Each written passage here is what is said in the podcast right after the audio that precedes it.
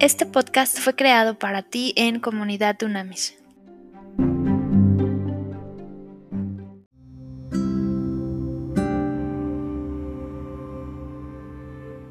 Trascendente día, Comunidad Unamis. Vamos a estudiar hoy la carta del Apocalipsis en el capítulo, específicamente el capítulo número 10. El capítulo número 10, el versículo número 1, se intitula El ángel con el librito, así se intitula. Entonces vi descender del cielo a otro ángel poderoso. Venía envuelto en una nube y con el arco iris sobre su cabeza. Su rostro era semejante al sol y sus piernas parecían dos columnas de fuego. En su mano tenía un librito abierto y se quedó con el pie derecho sobre el mar y con el izquierdo sobre la tierra. En ese momento lanzó un grito tan fuerte como el rugido de un león y se oyó la estruendosa voz de siete truenos.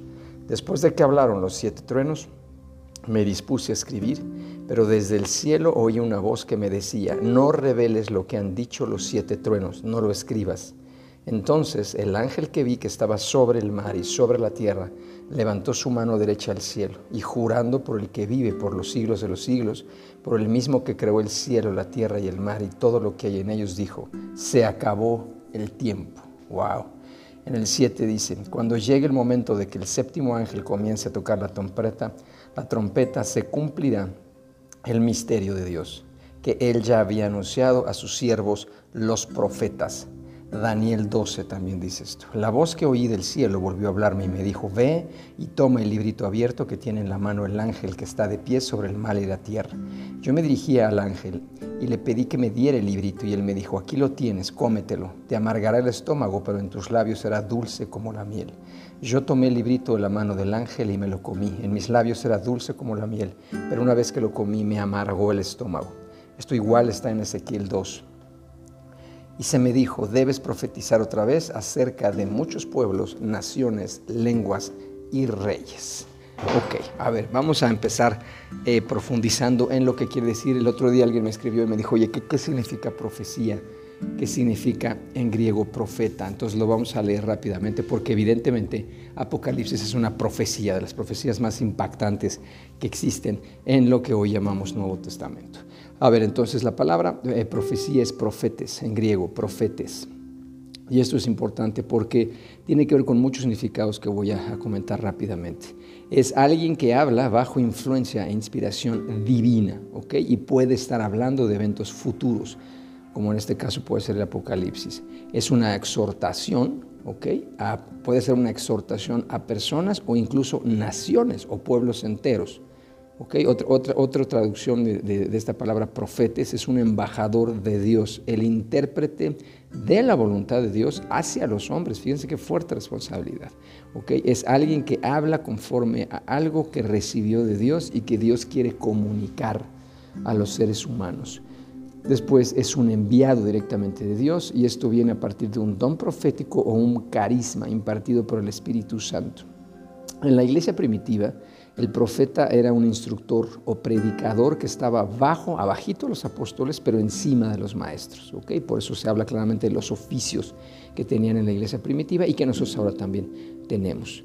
Entonces, esto es importante porque los, profetas hablaban impulsados en ese mismo momento repentinamente por el Espíritu Santo y hablaban de forma poderosa para despertar la sensibilidad y el conocimiento de los oyentes en relación a algo que exactamente Dios quería comunicar en ese momento a las personas. Entonces, eso es básicamente lo que estamos hoy estudiando, que es el libro de Apocalipsis, que es una profecía como tal.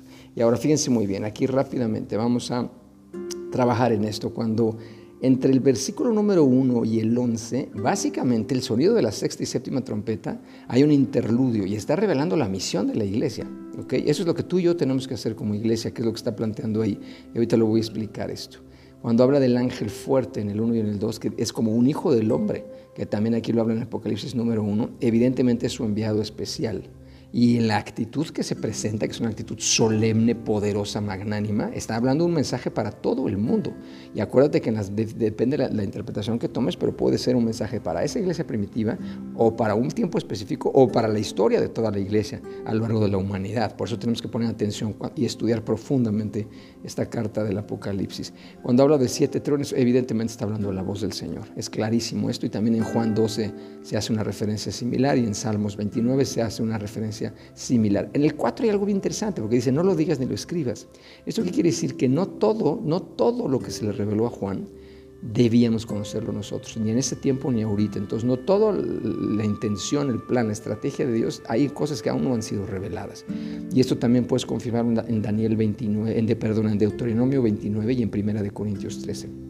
Después del 5 al 7 cuando levanta su mano y literalmente hace un juramento, y es un juramento solemne, y está enfrente, o sea, está en el trono de Dios. Esto significa que es algo que va en serio.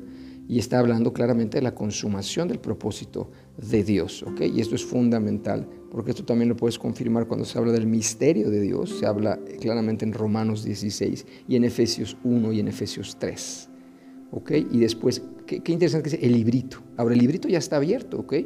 Ese libro ya está abierto. Entonces, claramente este librito es el mensaje de la buena nueva, del Evangelio. Esto es muy interesante. ¿Y, por qué cuando dice cómelo? Fíjate qué bonito.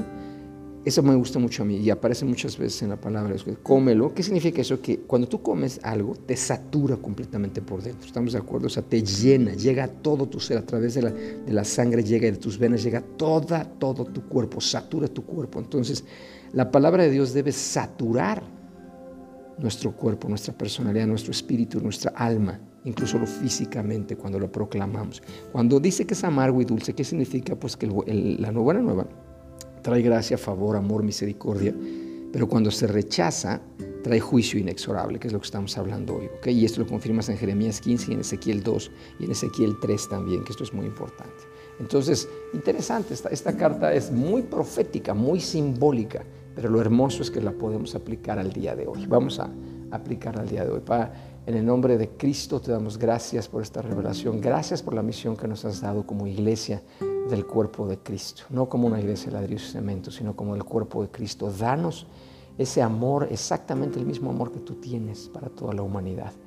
Sabemos que estamos vivos todavía porque tú quieres que anunciemos de un millón de formas diferentes, usando la tecnología, usando la creatividad, la innovación, la disrupción, anunciemos el Evangelio, que podamos acercar a millones de personas a un encuentro cara a cara contigo, Dios, en el nombre de Cristo. Te pedimos que nos des sabiduría, fuerzas para seguir adelante y que entendamos la inmensa misión que tenemos y gracias por el don profético que tú has dado a la humanidad también para hablar en tu nombre y anunciar las cosas que, que han de venir a través del precioso Espíritu de Dios. Te amamos y te bendecimos. En tu nombre pedimos esto sabiendo que hecho está. Amén y amén.